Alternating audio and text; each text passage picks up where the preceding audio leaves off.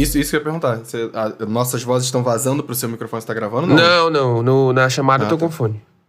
Ai dele, se ele fizer isso. Não, eu não vou fazer isso maior aqui, não. Pelo amor de Deus. Fazer o que eu tanto critico todos os dias no Limonadas pode? Não pode. Exatamente. É. Isso que eu ia falar. Ai dele, eu, eu edito o Limas Pode e é esporro uma semana sim, uma semana Toda não. semana. Pois é. Então, assim, se ele fizer isso. ele é doido. Ai, ai. É nesse clima de descontração que a gente começa mais um episódio Calma, do Pop Doc. vamos- Ai. Nossa, Tá nossa, gravando? passou uma Meu Deus, aqui. eu falando mal do meu amigo. Eu Imaginei que não tava gravando, não, gente. Quer dizer, tá gravando. Tá gravando, tá. gravando. Começando mais um episódio do Pop Doc, agora pode começar, agora tá mais tranquilo, agora o Xande se achou depois da palminha, não tem mais problema nenhum, né, galera? Pelo amor de Deus. Começando mais um episódio pra vocês aqui, mas antes da gente começar o tema, vamos lá nas redes sociais, os recadinhos pra vocês. Instagram e Twitter, arroba DocPopcast, vai lá, ativa as notificações pra você saber quando sai episódio novo, gente, senão você vai ficar perdido aí na vida, tá? Pra você ser uma pessoa ciente, consciente do que tá acontecendo, do que se passa no universo pop, você vai ligar a notificação e vai estar aqui. Inclusive, sempre vai ter uma arte do episódiozinho lá no Instagram, então se você quiser comentar alguma coisa que a gente esqueceu, xingar a gente, falar bem, elogiar, qualquer coisa, é só ir lá no Instagram da gente que você deixa seu comentário. Classifica o podcast aí na sua plataforma, se você tiver no Spotify, cinco estrelinhas e aproveita, compartilha o link naquele grupo de amigos com a família, com o papai, mamãe e tudo mais. Mas hoje, hoje tem uma novidade, né, Levi? Hoje tem uma novidade, uma novidade aqui nesse, nesse, nesses recadinhos. Temos a novidade do Apoia-se, mas eu acho que quem tem que falar isso é o Xande. Porque eu acho que ele que é o, o nosso financeiro aqui do, do É o nosso financeiro. Então, gente, a gente decidiu criar um apoia-se. Pra quem quiser apoiar, dar suporte ao nosso podcast, a gente criou lá duas modalidades. Uma pra quem puder ajudar aí com qualquer valor. Só pra dizer assim, a gente tá te ouvindo e acredita muito no trabalho de vocês. Eu vou apoiar mensalmente com esse valor simbólico aqui, já ajuda muito.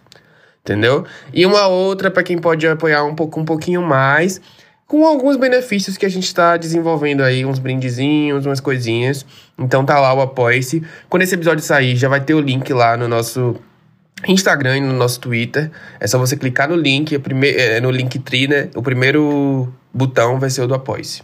Aí tá lá, quem quiser puder apoiar, a gente agradece muito e é isso. Há boatos de que o, o maior valor você tem benefícios como o link do OnlyFans do Xande. Você vai ganhar fotos nudes. Não, não, não, eu não vou dizer que você tem benefício. Mas é, assim, se sei você chegar no, mas... Se você chegar no meu Instagram, na minha DM e falar assim, oi, olha, eu sou apoiador do Pop Doc, postar o link, e você falar assim, você pode me mandar uma nude? Talvez eu mande.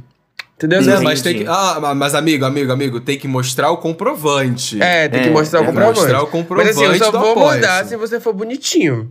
Se você não for amor, desculpa. Não tem apoiador, não tem dinheiro certo. Entendeu? eu vou. Se eu te mandei é porque eu te achei bonitinho. É. é. Para de iludir nossos apoiadores, que depois eles vão cobrar isso e você vai se fingir de doido. E ele vai, vai falar, ih, Mona, sai fora. ter que servir. Mas é assim que funciona a vida, gente. Na internet a gente vende um pedacinho de corpo pra poder pedir alguma coisa em troca, né? Pois é, a vida é assim. O menino tá, tá lá gravando com o boy do lado e o boy pensando, gente, eu sou corno e nem sabia. Ah, mas ele sabe, ele não liga não. Mas ele sabe que ele é corno, entendeu? A gente, ele não liga, não. Ele é um amor. É, não monogâmica a relação ali. É isso. Pois é. Estamos no futuro. Mas então, já que estamos no futuro, vamos falar um pouco sobre esse tema que tem tudo aí com o passado, na verdade, né? Que foi um passado aí bem tenebroso na carreira de alguns e de alguns ainda presente. Porque são o quê? Músicas de apropriação cultural aí que fizeram sucesso, que irritaram. Algumas a gente passa pano, algumas a gente não passa. Mas antes disso, acho que vale a gente explicar brevemente assim o que, que é apropriação cultural, porque nem todo mundo que está ouvindo esse episódio sabe o que, que é.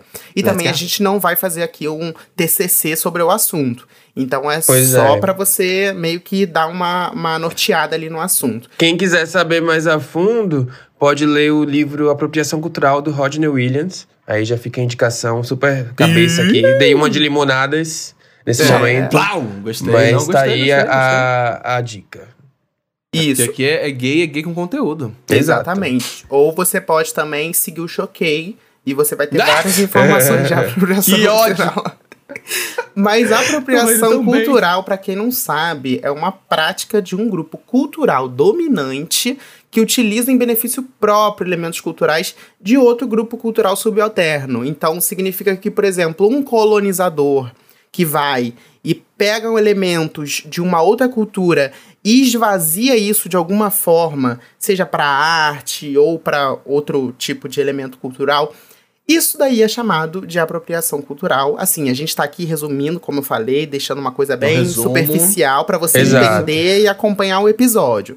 Mas existem várias camadas desse, desse conceito. Eu ia falar que eu, eu acho importante, inclusive, levar em consideração, e aqui é um, é um aviso que pra galera que é emocionada que tá escutando o episódio, existe um grande. uma- existe um grande. Existe uma grande ironia nesse episódio, tá? Claro. Só pra vocês estarem conscientes disso. Eu acho que muitos, muitas das músicas, inclusive por a gente falar que são do passado, são momentos que nós era, é, gostávamos muito da- das- dos artistas, e a maioria que a gente vai comentar aqui é, é parte desse princípio. A gente gostava das músicas, a gente gostou do que, a- do que, a- do que a artista fez, e a gente depois foi entender, é, pelo menos eu, particularmente, Uhum. muitas das pessoas, é, assim, foi depois do momento, depois da euforia, sabe, de, de curtir muito a música, que eu parei pra pensar e falei, hum, é, olha, aqui não foi legal.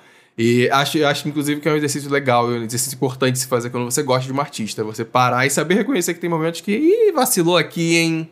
É, quem Vacilou nunca ouviu aqui, uma né? música e depois foi ouvir 10 anos depois, assistiu um clipe 10 anos depois e botou E a mão falou na assim, consciência e falou: caramba! Caramba, né? Mas Acho que os eu próprios já artistas, gostava. né? Que não tinham acesso a essa discussão e aí Também. Sim, sim, sim, sim.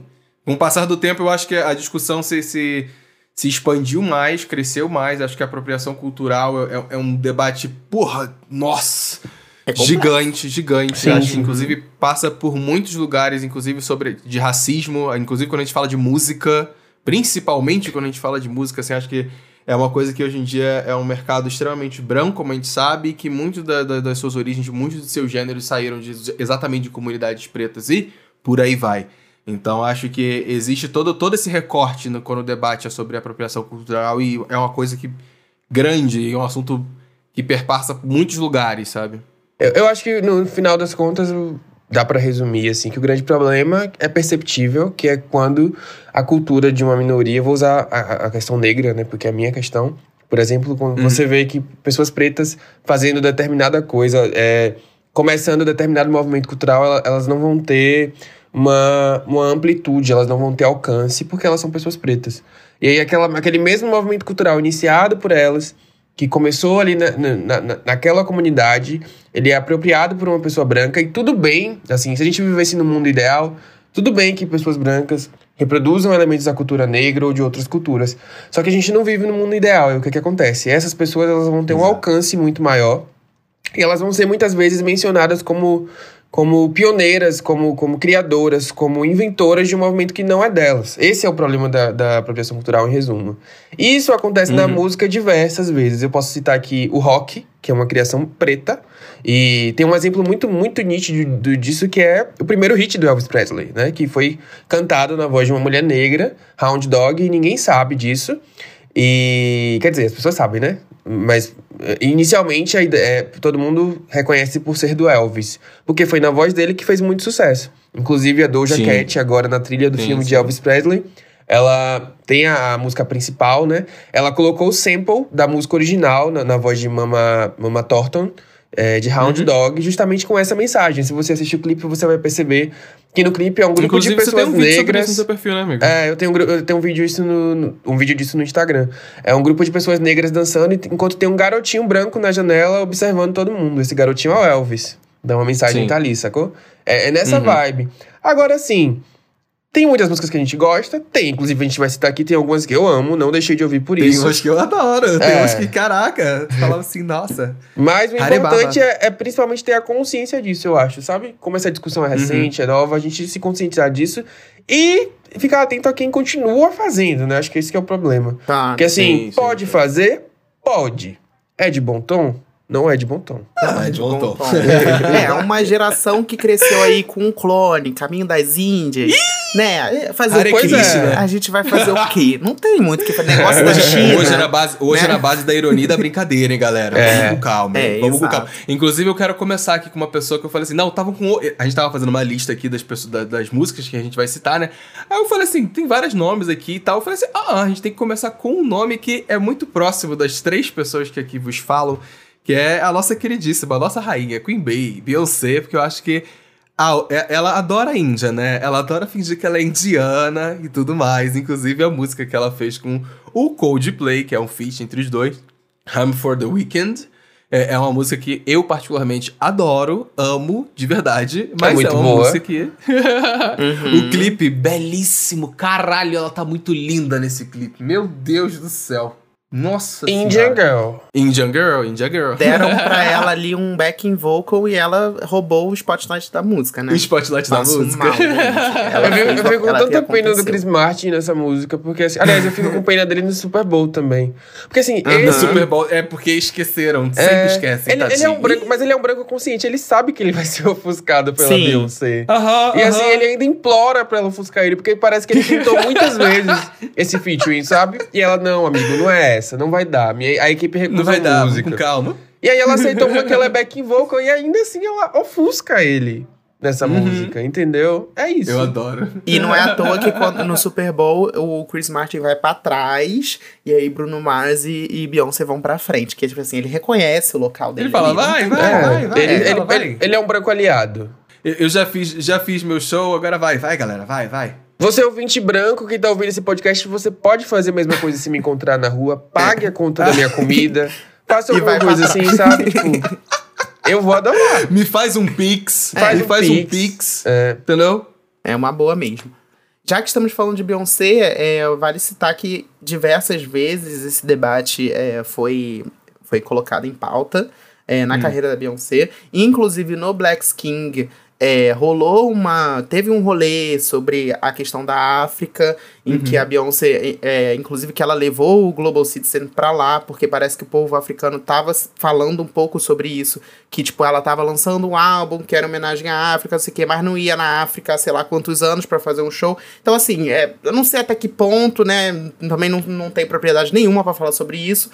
Mas também, é, agora com o Renaissance, também levantaram isso por ela não ser uma artista LGBTQIAP+. Então, assim, sempre vira e mexe, é, até porque quem tem carreiras, né, como ma- ma- a Madonna também, por exemplo, que tem carreiras de muitos, muitos anos, vão passar por esses debates ao longo de suas carreiras, e é Com normal. certeza. E a Madonna também meio que passou um pouco, vale a gente citar, quando ela lançou Vogue lá nos anos 80, quando, enfim, foi uma das pioneiras.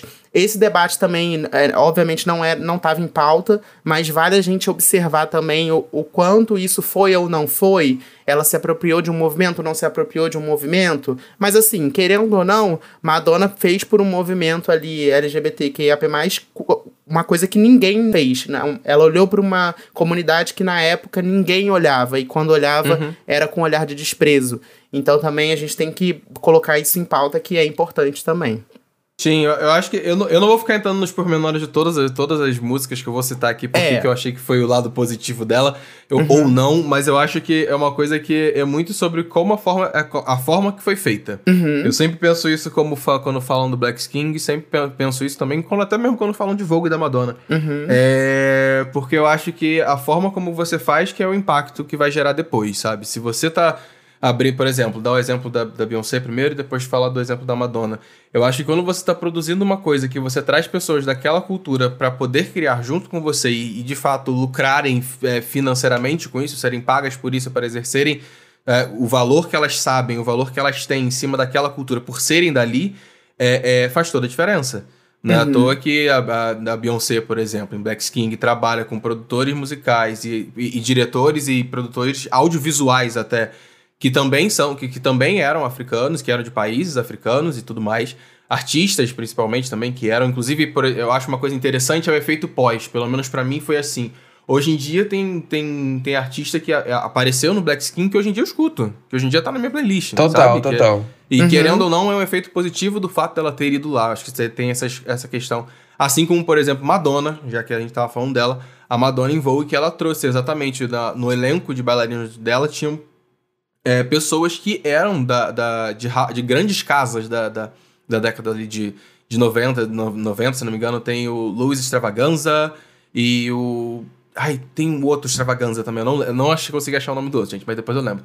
É, enfim, e que, é uma, é, que, que eram pessoas que estavam criando casas, as houses e tudo mais. Quem já viu Pose, quem já viu a cultura drag, quem já acompanhou sobre cultura drag e tudo mais, a cultura ballroom, legendary e tudo mais, enfim, vai, vai saber quem são. São casas enormes para essa cultura. Então acho que é, é, foi, é um pouco sobre isso, né? Acho que tem, existe essas, a forma como você faz tá de Isso. fato apenas ilu tá, você, tá, você tá lucrando pra si, é isso é importante, inclusive a definição de apropriação cultural vem daí, é você esvaziar de significado aquele lugar, aquelas coisas, porque você tá trabalhando pra você, no seu ciclo, pra você ganhar seu dinheiro, e você não tá ali iluminando e chamando atenção e mostrando a cara da, da galera que tá fazendo, sabe?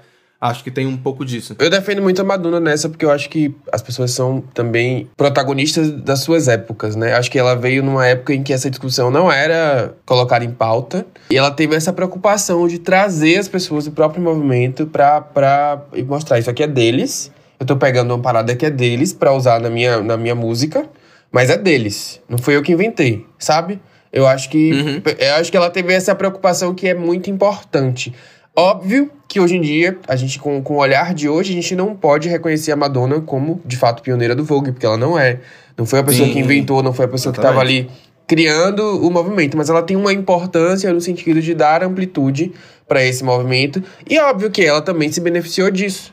Sabe? Foi Sim. uma troca. Ela pegou uma parada que fez muito sentido pra música dela e que fez sucesso, e ao mesmo tempo ela também trouxe alguma visibilidade para aquela, aquela coisa ali que estava sendo invisi- invisibilizada antes.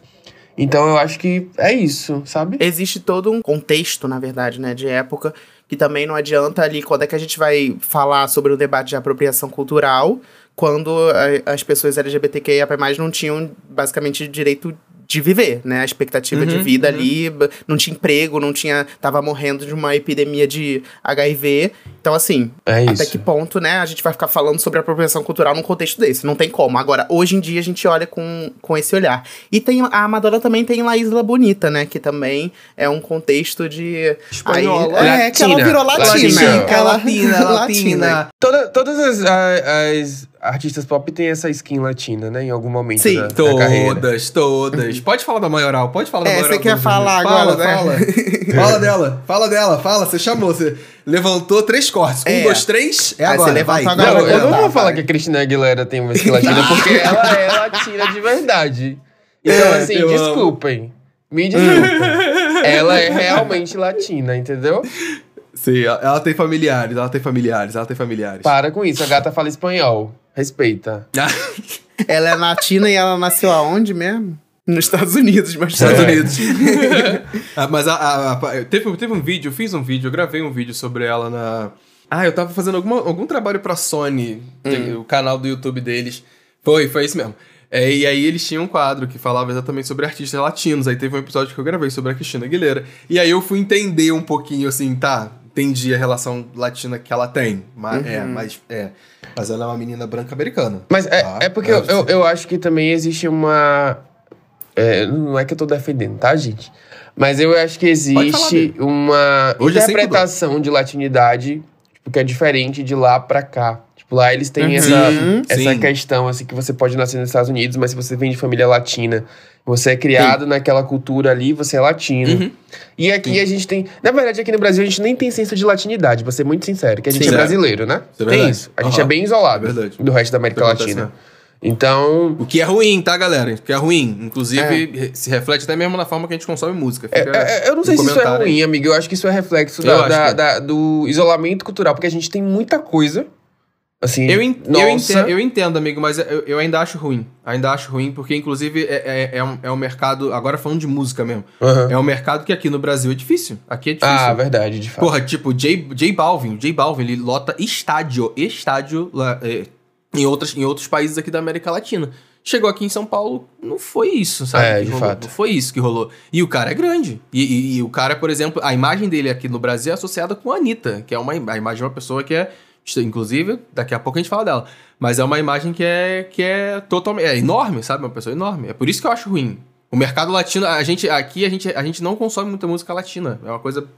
É uma coisa que eu, que eu acho ruim. Mas isso também, será que não tá relacionado ao fato do Brasil ser muito rico culturalmente falando? É de isso. É, São duas coisas. Eu entendo, cria mas, mas você entende que uma que- coisa não anula a outra? Não deveria anular a outra? É, não anula porque a gente consome É mercado norte-americano. Exatamente. Mas- É à toa que todos nós aqui sabemos referências de pelo menos três artistas americanos que É. cantam inglês na nossa cara. Sim. É fato, Isso- fato. Inclusive isso é a galera tá verdade. escutando também. De é fato, por isso que eu tô de falando. fato, é. Consumimos muito mais uma cultura americana do que as pessoas que estão aqui do nosso Do lado. As latinas, Lá sim. nos Estados Unidos, a gente é tratado igual a latino. Igual a Uhum. galera que mora. Você veio no México, veio do Uruguai, veio- da Argentina e foi pra lá. A gente é tratado como latino, porque nós somos. Entendeu? Sim. Então eu acho que é.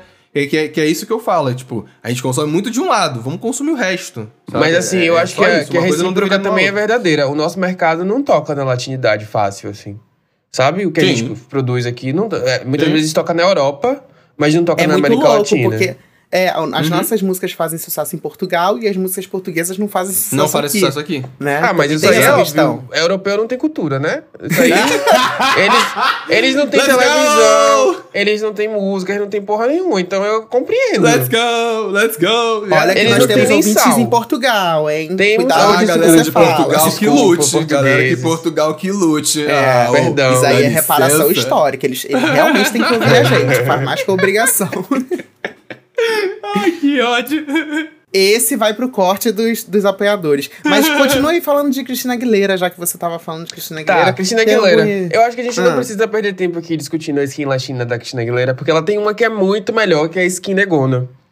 Eu sou apaixonado na skin negona da Cristina Aguilera. Eu não vou aqui falar que é pano, que é nada do tipo. Não é, gente. É falta de vergonha na cara mesmo. Porque eu adoro a era stripped. Eu não vou mentir.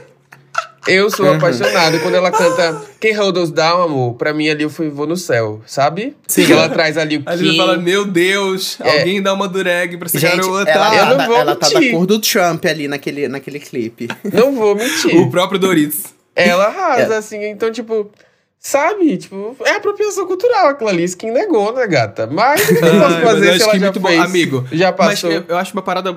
É uma parada muito foda, porque na, na cultura pop tem isso, né? A skin negona acontece em vários lugares. Acontece em da diversas cantoras. Em diversas cantoras. Gente dá- acho que a, a Aguilera, pra gente, é um exemplo muito claro e é bem marcante dos anos 2000, porque foi quando a gente consumia muito e era fãzinho dessa galera, por isso que a gente gosta. Mas, E sa- sa- sabe o que é Mas, engraçado assim, acho que no, todo no mundo caso da gosta dessa Aguilera e no caso da Miley também?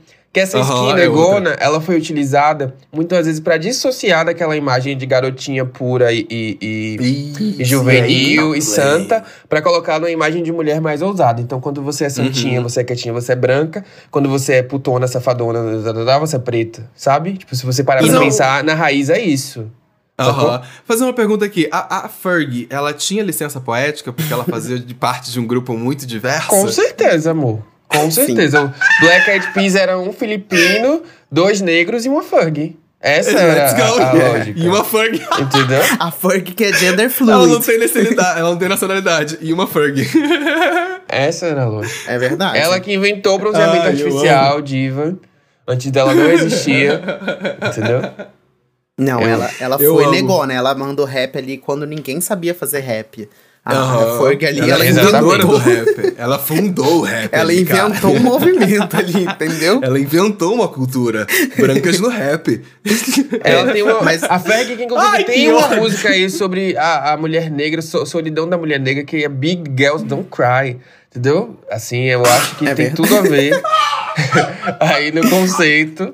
Entendeu? De solidão da mulher preta. Ela, ela encarnou mesmo essa skin dos anos Ai, 2000. para. Ai, para. Mas tem uma coisa, mas tem uma coisa que, já que a gente tá falando de, Bla- de, de Black Eyed Peas, tem uma coisa deles que eu vou, vou zoar agora. Vou zoar, Hum. porque eles merecem. Gente, vocês repararam que o Black Eyed Peas, ele gosta de fazer música sobre o Brasil, mas 80% dos clipes, se depender 100%, não são gravados no Brasil? Nenhum do nenhum de, todos todos os clipes que eles gravam falando de música brasileira ou com feats brasileiros, inclusive o último com a Anitta também foi assim, é sempre no fundo verde? Eles Mas, nunca estão aqui. é, eles nunca. Nem mais que nada, né? É, Hum, mas nem aquele parque laje lá é fake. Ah, ah, ah, aquele parque lá de lá é fake. Eu, eu acho que o, que o maior crime do Black Eyed Peas nem, nem foi isso. Eu acho que é toda vez que eles vão fazer música com a Anitta, ser uma música muito ruim, sabe?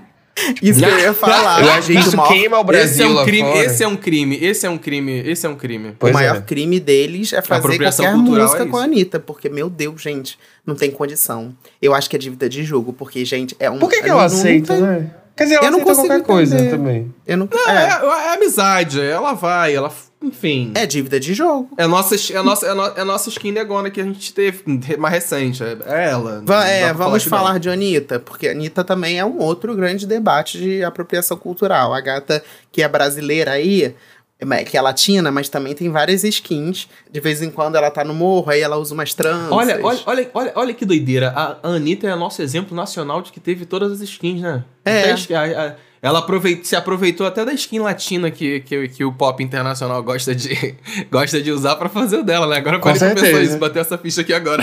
Ela, ela é conhecida como Latin Girl. Ela preenche o bingo, viado. A gata teve até skin japonesa em Ao Vivo e a Cores. Você tem noção? Ela Ela, ela teve? juntou. Teve o Ao Vivo e a Cores com o Matheus e Cauã. Ela tá num karaokê lá na, na Liberdade, Ah, eu é acho, mas verdade. que ela eu tá adoro vestida essa de. música, é verdade. É uma das... Pois é. É verdade. Asiática. Mas É. Essa música é pior, pior que eu também gosto dessa música. É, né? a música é boa, mas o Ai, clipe que você fala ódio. assim, gente, é isso, né? Eu acho, que, eu acho que a Anitta, ela me decepcionou um pouco, porque ela não aproveitou a, a, a skin que ela podia usar, que era a Brazilian Girl. No, no- Uhum. Ela descartou uma capa icônica do Girl From Rio. Nossa, sim. Descartou um projeto Eu, re- que, amigo, que- eu tenho muito pra mim que, que ela vai usar em outro momento. Eu É, tenho, é, eu é, tenho essa eu entendi, fé. eu não entendi que a, a, ideia Não sei. era ela tentar fazer sucesso fazendo genérico. Mas eu acho, pelo menos assim, pra, pra minha cabeça, faz muito mais sentido que ela trouxesse algo novo. Porque ela já ia flopar de qualquer jeito na minha cabeça, assim, tipo É. álbum, sabe? Ela trazendo algo novo, pelo menos ela ser lembrada como Brazilian Girl. Não sei, não sei se, se dá tempo dela fazer de novo, talvez dê. Acho que ela podia aproveitar agora, sabe? Já que ela tá num momento muito grande, ela bombou fazendo o que vocês querem, sabe? E agora ela chega fazendo o que eu já queria fazer há muito tempo, que era trazer, no caso, o, a- o meu Brasil e a periferia da qual eu vim pra, pra, pra falar. Eu acho que ela sempre gostou muito disso, e, e eu acho muito foda ela fazer. Acho ruim quando ela se torna prepotente de achar que é fundadora das coisas. Vamos com calma. Mas, com toda certeza, acho muito foda. E eu tenho essa expectativa. De que a gente veja um, um projeto como ela imaginou de fato, Girl From Rio, pra ser, sabe? Eu acho engraçado que a gravadora do Jay-Z vira e mexe e cita ela como negra.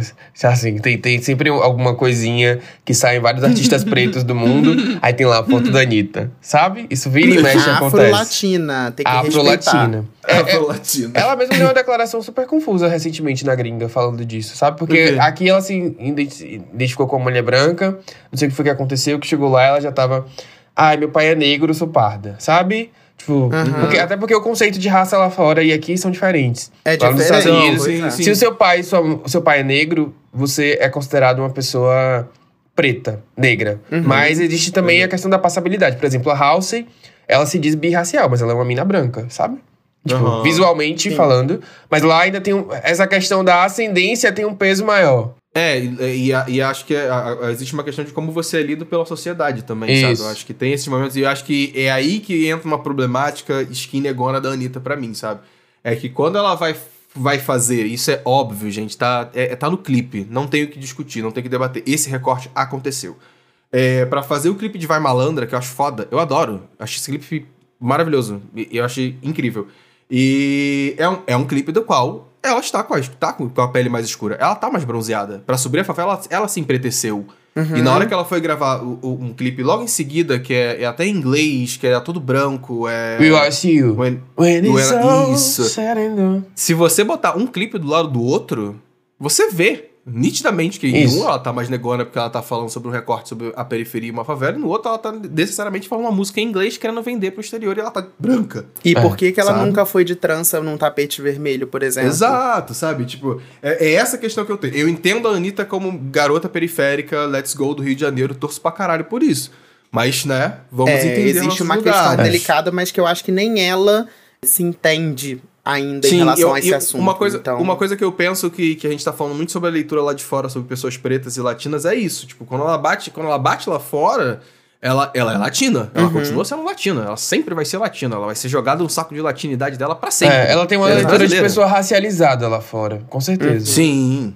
Exatamente. Mas aí, exatamente. é, o que entre lá fora e o que acontece aqui e como ela é lida, a gente tem uma série de discussões aí. Também tem a questão do, dela- de, realmente do, do que o Paulo falou. O principal problema é esse, quando ela tá na favela, quando ela quer ser um clipe mais sensual, mais sexy, quando tem. É, Bola Rebola também é outro clipe que ela faz isso. Quando tem Uhum, ali a questão do, do- da sexualidade como evidência, ela se coloca ali como mulher preta. E aí, quando ela quer ser uma mulher mais classuda, mais clássica, mais ela vai branca, sabe? É, o mesmo, é a Exato, mesma era da, da Aguilera e da Miley aí, que usaram as suas eras de transição de imagem pra isso.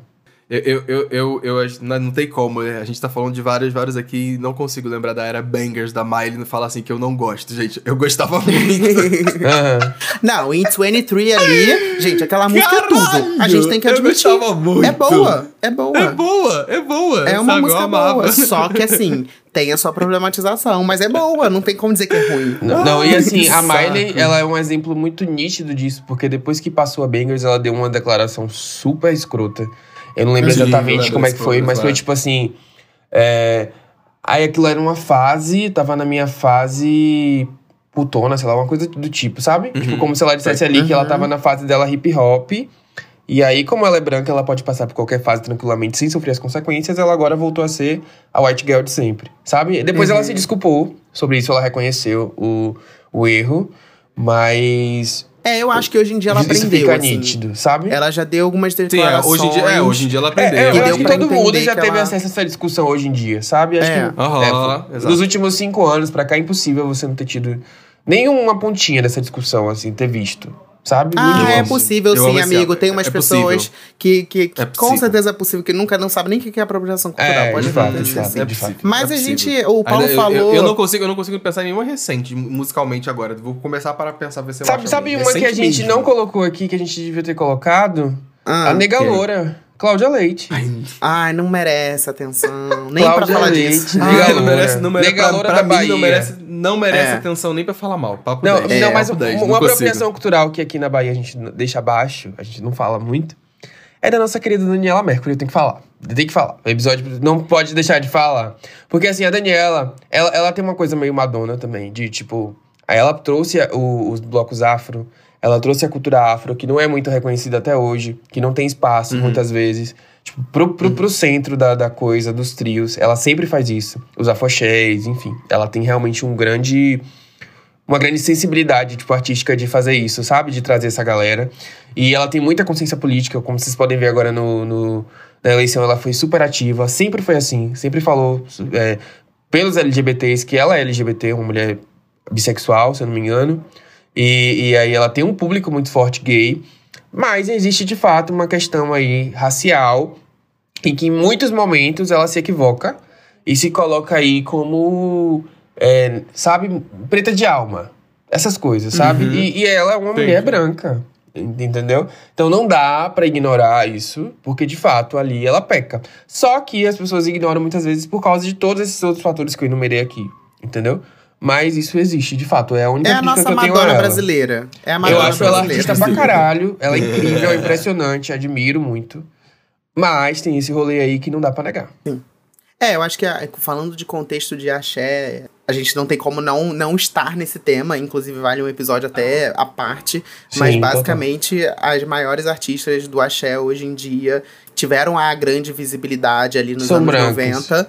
São brancas. São brancas. Hoje em dia não sempre foi, o Axé sempre foi muito branco. E assim, ele, eu, eu posso dizer que ele nem, nem, nem era tão feminino, ele era muito mais masculino, assim. Se você pegar os empresários do Axé, todos brancões. Você pegar aí, você tem Duval Lely, você tem a banda Eva, você tem, sabe, você tem milhares de exemplos que são homens brancos, enquanto que o Axé, ele nasce ali do Carnaval de Salvador, que era um movimento popular e preto. Então, pra mim, esse é inclusive o maior exemplo de apropriação cultural é, em território nacional. É o Axé da Bahia. Se você pegar, E eu tenho um grande outro exemplo de, de território nacional. E Ih, esses aí vem. que surgiram nos anos 90 e apro- se apropriaram de tudo e de todas. e arrasaram, fizeram de tudo aquele. Que foi o El Chan, gente. A gente tem que falar que El Chan, eles foram no, no Egito, eles foram no Japão, eles foram no Havaí, eles, eles conseguiram se apropriar de todas as culturas do mundo. Caralho! Amo, amo. Gente, Puta que pariu. gente. Exatamente. Foda-se. Se apropria de tudo. Vai, até vai, o Tchan. tchan indígena tinha, gente. Ela é um negócio assim que realmente Ai, eles passaram do El-chan. todos. Caralho, o El Chan teve todas as skins possíveis Todas. durante uma carreira, né? Não é Todas. possível. Assim, Todas, Todas. todas. E faziam todos muito bem, inclusive. A gente tem que, tem que falar Ai, aqui. gente, até no Havaí, cara. Ele já foi até, até no Havaí, até. Nossa senhora. Mas eu amo, porque inclusive o jacaré é minha inspiração. Amo. Quem nunca fez a cobra subir no aniversário, sabe? É o Ela Tchan que botou a a tcheca pra subir, sambar. subir, Vocês a têm noção subir. que até a República Tcheca eles se apropriaram da cultura, botaram a tcheca pra sambar. Não, assim, não tem. Gente, não tem limites. Esses daí, eles fizeram um jogo de palavras, eles usaram a língua portuguesa como ninguém. Entendeu? Como E ninguém. A gente tem que tirar como o chapéu. ninguém. O pai do Washington, Nossa. gênio, musicista e poeta Caralho. contemporâneo. Exato. E depois de Entendeu? nove meses a gente vê o resultado. E o Elton também lançou sério. muitas garotas, né? Assim, muitas, muitas, é, muitas negalouras também por aí. A gente teve a, Ca-. Carla, a nossa princesa baiana, é, a nossa Cinderela baiana, Carla Pérez. Enfim, eles lançaram muitas mulheres aí também no, no, no mercado, né? Não nenhuma cantora, mas todas Nenhuma cantora. vingaram como personalidades da, da mídia aí. Inclusive, adoro Isso. muitas delas. A Sheila Carvalho, a, Ah, a não Carla dia, Pérez. Eu, aqui na Bahia é meio difícil não acompanhar, sabe? Porque elas são, tipo, primeiras damas do, do axé. Porque a, a, Sheila ca- casou com o Tony. Ela é- e a Sheila é apresentadora. Então, tipo, Uhum. Sim. é difícil não acompanhar. A Carla Pérez veio pelo mesmo caminho. Tem um bloco infantil dela, ela é tipo a Xuxa baiana. Sabe? E é isso. Então tem esse clã aí também, até porque os, os, os três nomes do pagodão baiano, os principais, né, que são Xande do Harmonia, Léo Santana e Tony Salles, no momento, eles são casados com mulheres brancas. Tem isso também, mas aí já é outro tema que não tem nada a ver com esse Outro tema, podcast. outro debate. Entendeu? E eu também não posso falar nada, porque eu estou palmitando. Estou com Aqui, branquinho aqui não é também. uma fofoca, Enfim, aqui não é, aqui não é o limonadas, É. aqui não é... faz parte. Vamos, vamos com calma. Faz parte E da agora vida. estamos indo para a próxima geração também, que tem a Camille também, que é filha do Xande da Carla Canta Pérez, que também muito. agora é Ela cantora. canta muito. É, então assim, a gente tá vendo uma. é, Eu amo, que é a família real, a monarquia da, Total, da Bahia. total. E- Eles são a monarquia baiana. Tá se proliferando, tá, tá, tá. É isso, tá Vamos, se vamos pedir uma série da Netflix. É.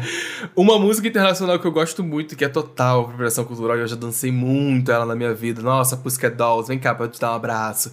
É Jai Ho do Pussycat Jai Dolls, cara. Eu acho que é...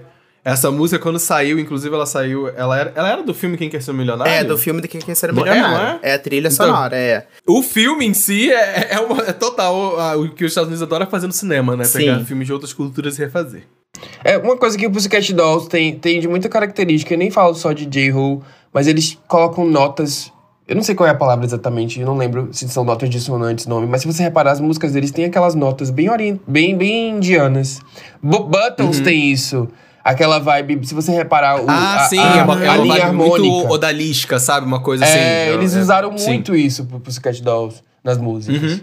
Verdade, verdade. Quando elas queriam remeter à sensualidade, principalmente. Isso. Para pra pensar. E já que estamos falando de Índia, também não posso deixar de citar nossas grandes Tira Girls, que se apropriaram de Barcelona e se apropriaram também da Índia, foram pra Índia, fizeram. Gente, é uma grande dança não- cultural. O da, o da- sabia que o da Índia não vi até hoje, amigo? Porque É, não falei, ai, veja, não veja. Fica com a lembrança não. boa da, da Ai, época. então tá bom. Ui, Não vale. ui. Parei, no, parei no momento certo, o segundo. Parei, É. parei em Barcelona. Não viajei pra Índia. Mas já que a gente tá falando da Ásia, acho que tem uma outra cantora aí que recentemente lançou música, inclusive, depois de seis anos de intervalo, ela voltou a produzir música, que é a nossa queridinha Rihanna. Uhum. Princess of China. Inclusive, mais uma vez o Coldplay, né? Mais uma vez o branquinho aqui. O que, que é o Coldplay? diria, O Coldplay né? tem uma coisa com, com indianos mesmo. E com Tem, asiáticos. A Ásia, a Eles Ásia, têm. ele gosta, ele gosta da Ásia. Né? À toa que recentemente lançaram música com BTS e tudo mais. Aham. Então produziram. uma- então, tá- o, o vocalista do, do Coldplay tá trabalhando, se eu não me engano, na, na carreira solo de um uma outra pessoa do lado é, do K-pop e tal. Enfim.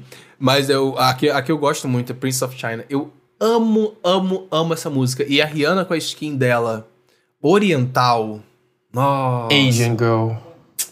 Asian Girl. Eu falei, nossa, a a skin dela de chinesa, chinesinha. Ai, compro, eu vou. Inclusive, enfim. Compro. É. Blasians. Blasians são uma preocupação pra mim. É, mas é porque também o mercado asiático é um mercado que sempre, assim, eu não posso nem falar que está em expansão, porque no, no caso sempre foi gigantesco. Sempre e não é à toa que os artistas norte-americanos, é, naquela época ali dos anos 2000, mais ou menos, eles lançavam álbuns, tipo, edições especiais pra Ásia, principalmente pro Japão. Eles faziam a. Era a coisa mais normal a edição japonesa de algum álbum. Então, assim, eu acho que é por isso que a gente vê tantas. é, enfim, Ariana Grande também passou por isso. É, Nicki Minaj com Chan Li passou por isso. Você vê várias apropriações culturais asiáticas, porque é uma cultura. E também eu acho que é pelo fato da, da imigração asiática ali também para os Estados Unidos, acaba que tem muito asiático lá e no Canadá também. Então, como o mercado norte-americano acaba é, fazendo sucesso no mundo inteiro, eles acabam também se apropriando disso. E existe uma questão até que ponto vai a homenagem, vai a apropriação cultural, porque Nicki Minaj ali em Chan Li não é uma homenagem, né? Ali, ela botando ali um, um eye, ali um olhinho puxado, com dois pompons na, na cabeça e um- uns rachis assim no, no cabelo, né? Umas presilhas. Aquilo dali não é uma homenagem, né? Aquilo dali ela tá tentando ser uma asiática. Mas assim, Chan Li é um hino? É um hino. É um hino. Não, né? não tem como a gente dizer que, não, que a música não é um hino. Não, não tem como dizer não, tem não. Acho que, inclusive, por exemplo, uma música dessas de apropriação. Essa, essa eu acho que toda, todas as edições dela tem um pouquinho disso. Mas eu até entendo. Quando é música de Copa do Mundo, acho que sempre rola um pouco Total, disso. Porque, total. querendo ou não, Copa do Mundo é, é o encontro de. Eu parto desse princípio, eu falo assim, participando porque é o encontro de nações. Então todo mundo tá indo pra, pra um país, tá todo mundo entrando naquela cultura, as culturas se encontrando. E é, e é para mim, a, a Kinga, a maioral, desde sempre, quando o assunto é esse, é a nossa querida Shakira, Shakira. Shakira com um Waka Waka, que eu falei, caralho, aqui você foi negona, hein? Africana. Ela foi aqui africana. você foi africana, hein? E tem Aqui a você música dela- África. E tem a música Aqui dela com o Carlinhos Brown também, que ela fez quando foi a Copa do Mundo do Brasil, que nem era a música Isso. oficial, eu acho, se eu não me engano. Nem era. Mas Inclusive, o Waka. Waka também não era. É. O Waka Waka também não, Não, era. eu acho que o Waka Waka era. Ah, não, o Waka Waka da FIFA. A música de, antes de Waka Waka. Enfim, da Copa anterior. Foi, foi um rolê desse. Ela fez alguma coisa assim. Eu sei que aqui Eu no- lembro- na Copa daqui que teve o Brasil, ela fez com o Carlinhos Brau. O Carlinhos Brau adora Isso. uma negaloura, gente. Sim. Ele que batizou Cláudia Leite, inclusive. Ele adora essas coisas. Ele é um gênio da música, mas também todo adora essas palhaçadas. Então ela, ela fez essa da Copa com, com o Brau também. É, eu acho que é, eu lembro que essa não tinha sido a oficial da Copa, que foi a do com o Aham. Brown. Mas assim, É, então até ter esse ano, que teve uma música lá da Copa, que até agora, enfim, a Copa tá praticamente começando, ninguém sabe qual é a música da Tô Copa. pouco me fudendo. Eu quero que a Copa desse ano se exploda e que o Brasil não ganhe. Mas as pessoas estão pedindo a Shakira pra fazer a música da Copa. É uma coisa que de 4 em 4 anos a gente vai pedir a Shakira pra apropriar essa Pois é, mas vai, nessa é- Copa é não- não pode pedido- nem gay, como é que vai poder Shakira? É aquele, é aquele pedido que a gente vai fazer sempre que tiver Copa, gente. Aquela assim, Sim. se apropria aqui. Vai, Shakira, vai. E É- outra, é. Shakira, ela é a nossa Robin Hood, ela é uma nossa latina. Robin Hood, então qualquer isso. cultura que ela se apropriar é reparação histórica, ela tem que se apropriar mesmo. Total, Ela- total. Shakira pode tudo. Ainda mais se a Copa foi em algum país europeu, ela vai fazer mesmo. É, Aí ela vai se apropriar mesmo. Se Diva. for ali em espanhol, que inclusive, já que a gente tá falando sobre isso, Rosalia é um grande tema aí, porque Rosalia não é latina, e aí ela acaba estando em várias categorias de artista latino. Existe também uma, um debate aí, que, que eu não vou adentrar, mas é bom a gente citar que existe um debate sobre a apropriação cultural aí da Rosalia, que na verdade é espanhola e que canta flamenco, e acabou parando nos charts de reggaeton. Só Deus sabe como, só porque ela canta espanhol, né? Ai, a gente pode comentar da skin, da skin que não é negona, mas deveria ser negona, porque ela tava no Egito da Katy Perry em Dark Horse. Hum, essa Ai, daí. quando eu vi, quando eu vi, quando eu vi essa, essa na lista, eu, eu tive que rir, porque eu falei assim, ah, aqui ela tava egípcia mesmo, hein? Ela tava muito Cleópatra, brancona. Puta que pariu. Ela fez um Egito meio Record, meio rei de Record, assim. Isso! Mas é Katy Perry que tá aí Preciso, caminhando preciso. pra ser a nossa nova musa conservadora.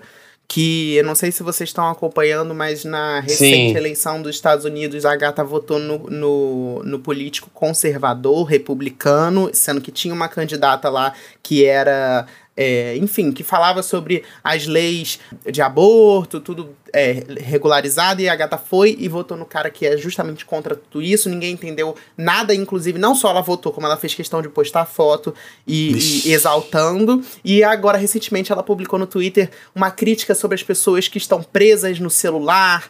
Então, assim, tá virando uma coisa meio família tradicional. Estou um pouco receoso. A nossa Cláudia Leite Quanto? dos Estados Unidos. Dos Estados Unidos. É, estou um pouco receoso com, com a saúde mental de Katy Perry. Tenho Ai, medo meu aí, sei lá, não sei se depois da piscadinha no olho, se ela te- sofreu uma reprogramação, não sei o que, que aconteceu com a gata aí, não, mas tá, tá meio esquisita a situação. Mas Dark Horse realmente É crente, né, amor? Fazer o quê? É aquilo dali foi. e ainda tem o, o verso lá do Jeffrey Dahmer, que envelheceu mal. Ah, mas isso aí não, isso aí é passado, gente. Ai, é Envelheceu passado. mal. Sim, então, envelheceu, Envelheceu mal. Por isso como envelheceu doente. passado. É, envelheceu é. mal. É, É verdade. passado e envelheceu mal.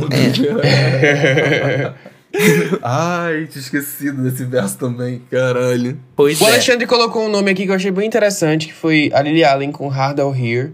É, Eu lembro que essa música, ela tem uma crítica muito, muito pertinente sobre... É basicamente a Lily Allen, ela tá falando sobre é, o produto midiático Beat, né? Que é aquela mulher que tava ali, ali em dois, entre 2013, 2013 e 2017, a Beat tava em alta. A gente teve a Miley, teve... A própria Taylor veio com Shake It Off, que era a coisa mais beat que ela conseguiu fazer. Enfim. E aí ela faz uma crítica, né, sobre isso. Tipo, como que, que ela tá tentando ser essa beat e, e tal. É uma crítica super que vai pelo lado feminista, só que ela esqueceu ali. Ela esqueceu, não, ela é uma mulher branca e ela se passou horrores. Colocou pra Skin Beat, ela colocou só dançarinas pretas e asiáticas. Sabe? Então você percebe ali, de fato, que ela. Eu acho que de forma inconsciente, dá pra perceber que quando as pessoas vão pra essa skin, elas se empretecem.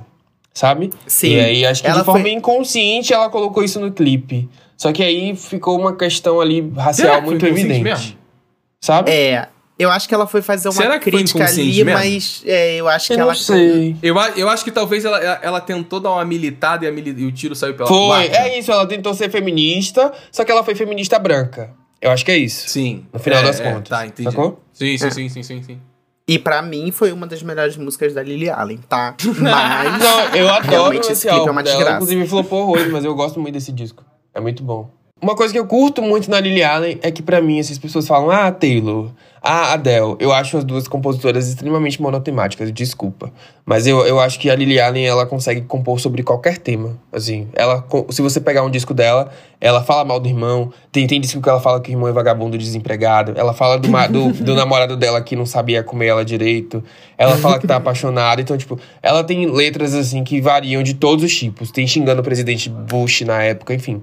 Então eu acho que ela é uma excelente compositora e nesse disco ela foi uma excelente compositora também.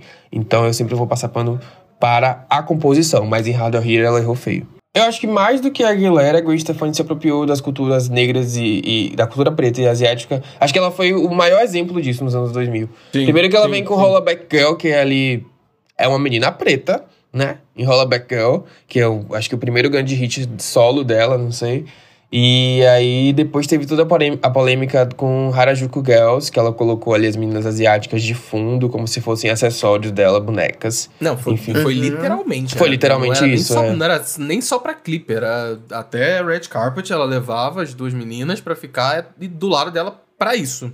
Sabe? Only this. Bem problemático. E aí ela usou e abusou dessa skin. Esse conceito aí de Harajuku, né, que é um conceito asiático, que a Nicki Minaj também, é, diversas vezes, ela se denomina Harajuku Barbie. Então, É. assim, hum, kkk, uma, uma mulher de Trinidad kkk. falando que é uma Harajuku Barbie. E ela tem até um verso da de- que tem uma música dela que é Iri, Iri, Iri Bitty Pig. Que ela, que ela fala, é, I'm Nicki Minaj, Nicki the Whiskey, Nick the Boss, Nick the Ninja, Nick the Harajuku Barbie. Então, tipo assim, são várias skins. É, A Nick, a Nick ela, ela brinca com essa coisa de alter ego, mas ela brinca até demais, assim, não, Ela não, tem crise, precisa ela tanto. tem crise existencial. Tem. Ela tem umas coisas assim que, calma, amor, você não é tão, assim, é, plural, não. Você não precisa ser tão plural, não. Não precisa ser tão plural. É, É, essa, essa discussão sobre apropriação cultural aí asiática e sobre Asian Também, ela tá bem recente agora, de novo, Pri- Primeiro foi com a Ariana Grande, né? Que rolou toda a questão ali. Será que ela tá fazendo Asian Fishing ou não? E aí agora com a Pablo Vittar aqui no Brasil, que tá todo mundo aí falando sobre isso. Sobre ela supostamente ter feito uma cirurgia pra ficar com o contorno dos olhos mais parecidos com a cultura asiática. E é Uhum. isso. Tá, tá, tá, em, tá em voga aí essa Tá. discussão. No Twitter, principalmente. Sim, o povo tá falando no Twitter. Twitter, né? Onde tudo começa, todas as discussões e. Todas as discussões E pautas. começam no Twitter. Mas eu acho importante. Infelizmente ele tá morrendo, infelizmente ele tá morrendo. assim, mas... sim. é Tem gente isso, querendo. mas é lá. É, perdeu a graça de ser bilionário e agora quer voltar a ser milionário? Não entendeu? Hum, Porque não é provavelmente. possível. É. Né? Mas Ai, é, ai. no Twitter é onde surgem todas essas pautas e discussões e, enfim, acho importante a gente, a gente falar e falar sobre isso mesmo, mesmo que a gente chegue à conclusão de que não seja, a gente levante esse ponto até para artista ler e entender, porque Uhum. tem artista que lê e não quer entender e não quer saber, mas tem Aí- artista que gosta de aprender. Eu acho, eu acho, eu acho que, que é importante pro artista, quando acontece hoje em dia, é ele parar pra refletir, sabe? Eu Acho que é o, é, o- é o momento que ele tem pra pensar. Independente de eu estar fazendo o que eu, tô, o que eu tô fazendo, as pessoas estão lendo dessa forma. Uhum. Eu tô fazendo um conteúdo para outras pessoas também consumirem, querendo ou não. Então, qual mensagem que eu tô querendo passar, sabe? É essa que elas estão lendo? E o que, que tá acontecendo? Calma, é isso que eu quero passar? É essa imagem que eu quero? Sabe? Eu acho que é, é, é isso, é esse. É se deparar com esse momento que o artista tem que, saber, que tem que saber lidar, sabe? De, de se questionar, sabe? É normal, eu acho que é normal quando você começa a conhecer uma nova cultura, um novo estilo Uhum. musical, você começar a viver aquilo é, de forma integral ali, né? E acabar, enfim, querendo conhecer mais. Eu- acho que assim, todo mundo já passou em algum momento da vida é, de, de conhecer um- uma nova cultura e acabar Sim, sim, adentrando ali, mas existe é, um- uma linha tênue de até que ponto você tá. De fato, você tá gostando e pegando referências, ou você tá vivendo aquilo? Porque existem outras discussões também, eu nem, nem vou citar, mas existem outras discussões de outros artistas que, tipo, é preto, é não é, tá fazendo inspiração, não tá fazendo inspiração, tá se apropriando, não tá se apropriando. Então, assim, eu acho que é um debate meio que interno, que a pessoa tem que também chegar a uma conclusão ali, e também é, isso tomar cuidado quando isso reflete nas suas obras. Uhum. Porque as pessoas que estão lendo aquilo, que estão vendo aquilo, estão sendo impactadas, podem estar se sentindo, é, enfim, de alguma forma ali estão se machucando ou não estão curtindo aquilo dali. Então vale você ter um, um, um senso crítico em relação a isso, que eu acho que É, acontece um acho que pouco é com a bem- Pablo. É bem, é bem, é bem, é bem simples a, a forma de se corrigir isso. Eu acho que é da, a gente já deu exemplos aqui de independente da, da carreira, sabe? É saber em que, até em que nível eh, existe na sua equipe, agora já que a gente tá falando de artistas especificamente, né? Em, em que nível a, a sua equipe ela é diversa o suficiente para tratar de, de- de Uhum. certos temas e de certas culturas, sabe?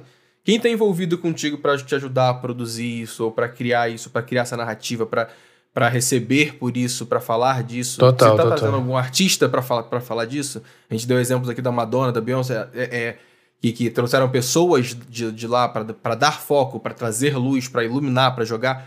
Eu acho, por exemplo, uma coisa que eu acho muito interessante, que eu queria muito ver a Pablo fazendo, agora já que a gente tá falando dela em específico, né, é, nesses últimos minutos, digamos assim, é, uma coisa que eu tenho muita vontade de ver ela fazendo é, é, é realmente introduzir o K-pop no Brasil. Eu quero ver ela fazer, eu quero ver ela fazer, é porque existe uma, uma barreira de idioma muito grande aí nesse rolê e tudo mais. Inclusive, eu acho que com a imagem dela, por, por ela ser uma drag e grupos é, é, coreanos, não sei como é que é a recepção deles com, com relação a ter uma, uma, uma gayzona de, de calcinha cantando junto com eles, imageticamente falando. Mas eu- o que eu fico pensando muito é que ela tem uma oportunidade na mão dela de introduzir um gênero musical aqui no Brasil, sabe? Mas você não acha que ela tá tentando fazer isso aos poucos? Com o number one, com a- Sim, aquele sim, final de A acho- Meia-Noite. Eu acho que ela tá Sim. incluindo os ritmos com influência de K-pop. E é isso que eu, que eu tava falando. A questão, tipo assim, você tá sendo influenciado porque ela gosta muito de K-pop, ela tá tentando trazer isso pras obras, mas até que Uhum. ponto trazer isso pras obras não é um esvaziamento daquela cultura? É um debate complexo. Eu acho que, eu acho que é, um, é um debate complexo, um debate grande, mas é isso. Eu acho que é- é- o caminho é esse, de, de quantas, quantas pessoas, é, por exemplo, já que é o específico caso, quantas pessoas sul-coreanas tem pra tomar uma decisão, ou que estão ali à frente de alguma coisa, que estão dirigindo um, um, um- clipe, ou que estão produzindo uma música, ou enfim. tantos lugares, tantas instâncias, tant- tantos níveis de projeto que uma artista como o tamanho da Pablo pode trazer para que pessoas da própria cultura lucrem com isso. Hum. É, é uma troca, no final das contas, sabe? Ela ganha e eles também deveriam ganhar. Bora de indicação? Vamos bora, lá. Bora. Já que a gente tá falando de Pablo Vittar, né? A gente não pode deixar de citar aqui. Assim, por mim eu nem citava porque eu só vou falar mal. Mas já que Você que colocaram. botou na pauta. Vamos citar aqui Sal, de Pablo Vittar e Pedro Sampaio. E a minha grande dúvida nessa música é como uma gravadora, uma equipe de pessoas senta, ouve e aprova uma coisa dessas, Well. sabe? Porque é pavorosa em todos os sentidos a música. A letra é péssima. E ainda é plágio do Bad Bunny. Assim, um plágio ruim. É, esse rolê do Bad Então Bunny eu é fiquei assim, sem entender, tipo, como a Pablo ouviu aquilo, aceitou participar, como a equipe da Pablo, como a equipe do Pedro Sampaio, como a gravadora, falou: não, vamos investir nessa música, vamos gravar um clipe bonito, porque o clipe é bonito, vamos É, gastar é. dinheiro nisso. Eu fiquei sem entender de verdade. É muito ruim, gente. Desculpa. É, eu fiquei meio chocado também, não gostei. E assim, jogou um feat fora, porque Pedro Sampaio e Pablo Vittar tinha tudo pra ser o hit do ano. Total. Eles, eles têm uma força muito grande. É, eles demoraram muito pra lançar né? esse feat. E aí, quando lançaram, eu fiquei, gente. Assim, é ruim Sério. pro nível Pedro Sampaio, que já é uma coisa muito ruim. Então. Ah, para. Mas ele faz grandes hits. Muito ruim, não, não tanto. Até porque de vez em quando a gente dança. Me dá, Ah, eu um- dá umas gosto. três é, que eu tô dançando é, e cantando. Não, com não tem. certeza. Toca Pedro Sampaio numa festa que você não vai me ver sentado. Mas, Mas. mas que eu acho, eu acho que até fraco. mesmo os padrões Pedro Sampaio tá abaixo, tá abaixo. Toca Pedro Sampaio numa festa que você não vai me ver. Então você não vai em nenhum casamento, aniversário, mais nada, porque hoje em dia só toca ah, Pedro Sampaio. Ah, mas amigo, você daqui desse grupo, desse podcast, Levi, você é a única pessoa que vai a casamento, Exato. achar revelação. Você a- adora a- essas a- a- palhaçadas. Batizado. A batizado. Eu vou em tudo. Ah, porra, é o único daqui que, vai, Com que certeza. tá com esses rolê de velha, É, sabe? o Levi adora. Eu não tenho mais Porra. idade pra essas coisas de balada que vocês ficam indo, não. Eu vou em festa hoje em dia que acabou uma hora da manhã, já tô em casa, feliz, tranquilo. Ah, esse- essas coisas eu que vocês vão pra festa, que seis horas da manhã vocês estão voltando pra casa, oito horas da manhã, com a pupila dilatada, eu não tenho mais saúde não pra isso, entendi não. a direta, Ei. Alexandre, da Ah, ah, pupila ah. dilatada. Não gostei. Nada a ver isso. Palhaçada. Eu não sei de onde você tirou Se isso. a carapuça serviu, Meu eu não posso veio- fazer nada. Mas meu eu nem olho, tava meu olho falando de chega você. pequenininho. Pois é. Tá bom. E aí, aproveitando que no último domingo também teve o EMA, e- European Music Awards, aí da MTV. Eu não assisti, foi bom, amigo? É, eu também não assisti, não sei Eu dizer. também eu só- não assisti. Então ninguém assistiu. Ninguém assistiu. Passado, que- mas eu acho que foi muito mal divulgado, inclusive, tá? Só pra deixar um Foi. comentário Mas aqui. é porque, amigo, eu sempre assistia, só que o EMA, ele tem um histórico de que ele é ruim. Ele basicamente ele é muito ruim. Ele E sempre é aí, fraco, é, e aí eu cansei de assistir. Basicamente só queria é, ressaltar que a Manu Gavassi ganhou o melhor artista brasileiro e a Anitta Yes. melhor artista latino. Então, Yes. acho legal a gente exaltar de alguma forma aí o Uhum. Brasil nessa premiação europeia que foi apresentada aí por Rita Ora, mas não vi muita coisa sobre ela e eu vi também que Unholy do Sam Smith ganhou melhor música com mensagem social. E aí eu fiquei pensando, qual mensagem? Não sei, É, eu, mas eu, ganhou. eu acho ótimo que a Manu. É sério isso? Ganhou. Inclusive, assim, é um bom achei. clipe. É um bom clipe, é uma boa música, é uma boa música. São dois icônicos que Petas São dois Issa. São dois icônicos. icônicos, mas qual é a Mas, mensagem porra, que eu não mensagem entendi? social é de fuder. Pode ser que Realmente. tenha e eu não entendi. Pode ser. E aí, se você O quê? Que entendeu. seu pai é um safado É. e tá indo pro, pra, pra putaria sem te contar nada? A mensagem, é, a mensagem social é a prostituição. É isso. Não sei, eu não, não entendi. Eu entendi, eu também não entendi, eu entendi. Fica Caralho. EMA, essa eu não entendi de verdade. Inclusive, achei ótimo a Manu Gavassi ter ganhado o melhor artista brasileiro, porque assim ela para de reclamar dos stories. É, uma, uma coisa que eu queria, inclusive, comentar, que eu acho que depois que surgiram, assim, que as críticas é, a, a premiações como o Grammy, por causa do racismo, o Oscar e tal, vários artistas falaram sobre questões importantes. Agora virou moda, todo artista quer reclamar de qualquer coisa de não ter sido indicado. Eu acho isso muito feio. De verdade. Uhum. E não tô falando só da Manu Sim. Gavassi. Tipo, o Pedro Sampaio reclamou que não foi indicado no Multishow. Gato, sua música é ruim, desculpa. Sabe? E aí fica um monte de artista, tudo quer reclamar. Não foi indicado. Gente, o reconhecimento vem do público. Você já tem alcance, já tem. Quando a, quando a sua indicação ela não acontecer por questões sociais, beleza. Tipo, tem uma questão racial incutida, tem uma questão machista, tem uma questão LGBTfóbica, vai lá e fala, é importante. Mas, assim, você só foi ignorado, gata. O reconhecimento parte do público e da imprensa, sabe? Eu acho feio. Ficar Sim. reclamando toda hora do artista. Enfim, é isso. Queria registrar esse incômodo. Registrou, registrou. Tá registrado, amigo. É, Pode você tá deixar. incomodado porque o Pedro Sampaio sofreu um apagamento bi. É. Inclusive, vou- nesse podcast a gente nessa pauta, pensou em falar dessas questões aí, falar de queerbaiting, mas a gente entendeu que dá pra fazer um episódio inteiro sobre isso. Então vai rolar um episódio de queerbaiting. Temos muita coisa pra falar. É, let's, let's que go, let's que go. Eu queria, eu queria comentar, na verdade, que sábado foi feita história em território nacional com nossa queridíssima Ludmilla. A gatinha fez um show para mais de 30 mil pessoas no Sambódromo, lá no Rio de Janeiro. E foi um show foda. Foi um show Uhum. muito gostoso. Foi Como um show sempre, com né? convidados incríveis. Ah, e ela soube fazer um tributo maravilhoso à, à cultura do, do, do samba e do pagode no, do carioca, trouxe, trazendo artistas que. Putz, cada hora que ela falava o nome, eu falava: O quê? O quê? Ludmilla e Alcione? Ludmilla e. Be- Hã? Enfim, maravilhoso. Não sei se está disponível em algum lugar para ser assistido no YouTube, não sei. Se estiver, procure. Inclusive, vai aí uma curiosidade, já que esse podcast é formado por pessoas que são fãs da Beyoncé. Ela se tornou a primeira mulher preta a conseguir fazer um show para mais de 30, mais ou menos, 30 mil pessoas desde uma artista solo, uma artista preta solo, desde Beyoncé, na última vez que ela visitou o Brasil com uma turnê solo. Anyways, desde 2010, Muita coisa, acho, viu? né? e Cara, eu acho que, que a gente fizer um recorte de ano em 2022, isso é muito maior ainda. Tipo, É. acho que antigamente as pessoas iam mais a shows. Hoje em dia, esse Sim, número é sim, absurdo pra um show solo, sabe? De qualquer artista. Qualquer E- artista. E, e Verdade. se você pensar também nos preços que estavam no Uhum, Manesse, que não é super uhum. baratinho, Não é barato. é gigante. Se você pensar que tinha uma cantora aí que chamava ela de projetinho de Alcione pra diminuir, tentar diminuir, e ela foi lá e Exato, cantou com a própria exato. Alcione, Com a própria Alcione. entendeu? E É se isso, você parar é pra isso, pensar é também isso. que ela tava meio que fora da zona ali de, de onde ela conquistou o Brasil, que ela conquistou o Brasil cantando pop e funk. E aí Exato, você co- ela, ela exato. tava com um projeto de pagode e ela conseguiu fazer história. Então, assim, isso que eu me, me arrepiou. É, é assim. muito, é de, é de arrepiar e é do caralho. A gente nem precisa, às vezes, comparar muito com, com Beyoncé, mas só o fato de que hoje em dia ela ser uma das grandes vozes femininas pretas do pagode do samba é do caralho. É do caralho, num gênero que muitas das vezes as pessoas conhecem muito grupos masculinos de pagode, cantores masculinos de pagode. Uhum. Então acho que o fato dela se ter se tornado, sim, pra mim, hoje em dia, ela é a maior artista do, do, do samba e do pagode nacional, a nível nacional, é, é ela. Eu só queria adicionar um comentário pessoal, assim, que eu sempre adorei a Ludmilla no funk, mas eu me apaixonei pela Ludmilla no pagode. Assim, só Sim. foi, foi quando virou pra mim ali a, a minha artista brasileira favorita. É ela. É. Depois do Concordo. Numanais. Eu me apaixonei completamente. Então, Ai, É amigo, isso. Afropunk vai ser tudo. vai ser perfeito. Estaremos lá. Ai, fiquei até nervoso. Inclusive, eu quero aproveitar e dar, dar uma dica aqui pra galera, uma indicação. A banda Tuyo, eu adoro eles. Eles lançaram um EP recentemente, depois da festa. É um EP muito fofo. Não, a galera que acompanha eles sabe como é que eles são uma banda que fala muito sobre sentimento. Eles são muito sentimentais, inclusive.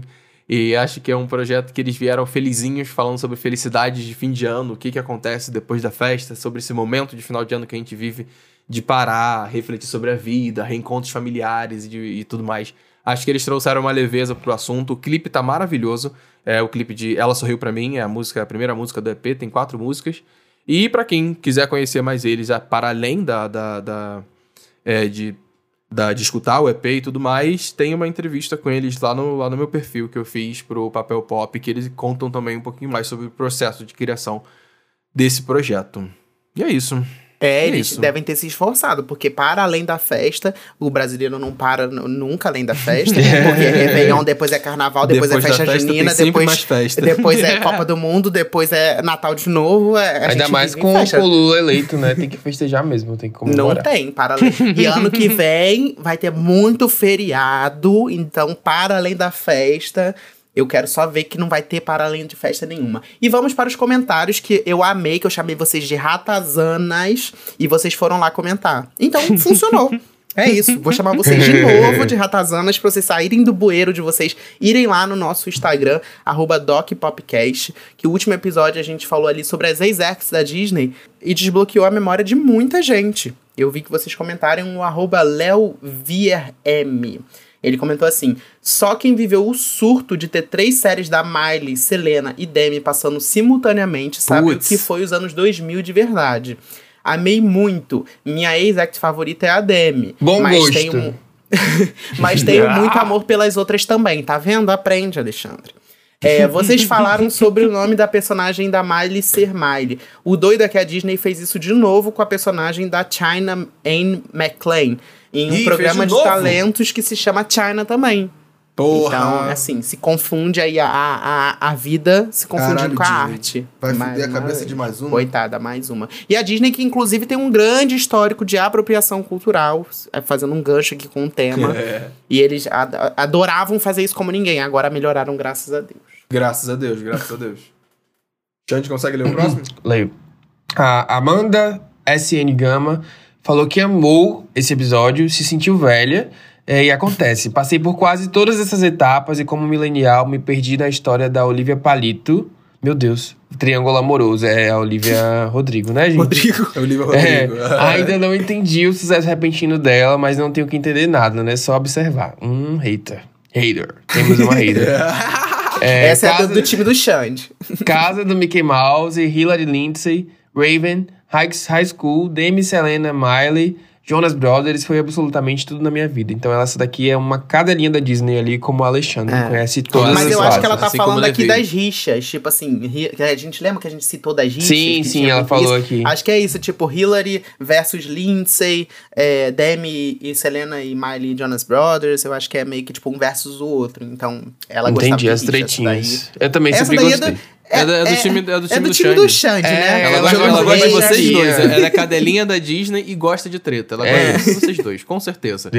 A, La, a, a Laine Andrade comentou assim: sim, é o melhor podcast de 2022. Yes. Kinga. Um episódio melhor que o outro. Amo esses caras. Também, a gente também te ama, meu amor. Ela não tem Beijinho escutado muito, muitos podcasts, né? Acredito eu. Aquele- Me jura, eu me valorizo, eu sei que eu sou.